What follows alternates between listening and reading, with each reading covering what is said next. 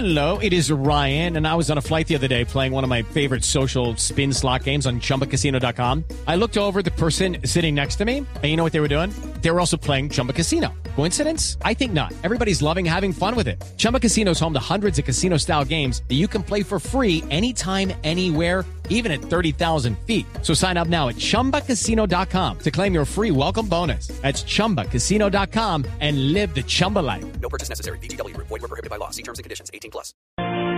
Las 5 de la madrugada, 34 minutos. Hoy es miércoles, día de partido hoy de la selección Colombia. A las 7 de la noche, Colombia contra Brasil, intentando pasar a la siguiente ronda en la Copa América.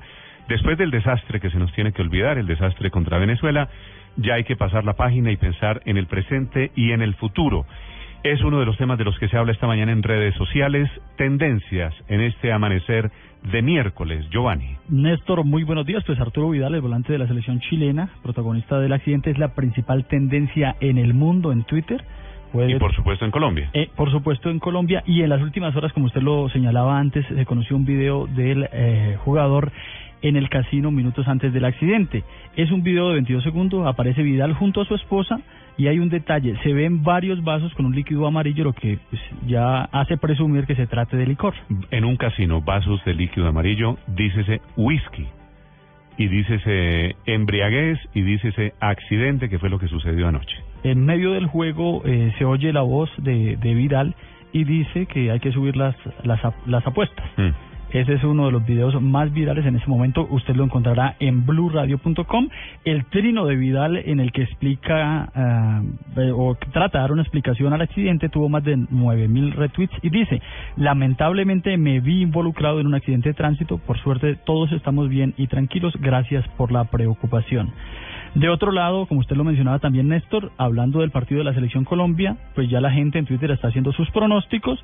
Es tendencia numeral si Colombia le gana a Brasil, yo, con el que los usuarios están haciendo incluso hasta promesas si le ganamos al pentacampeón del mundo. Le leo algunos de los trinos. Pedro Espino, si Colombia le gana a Brasil, yo me compro la discografía completa de Shakira.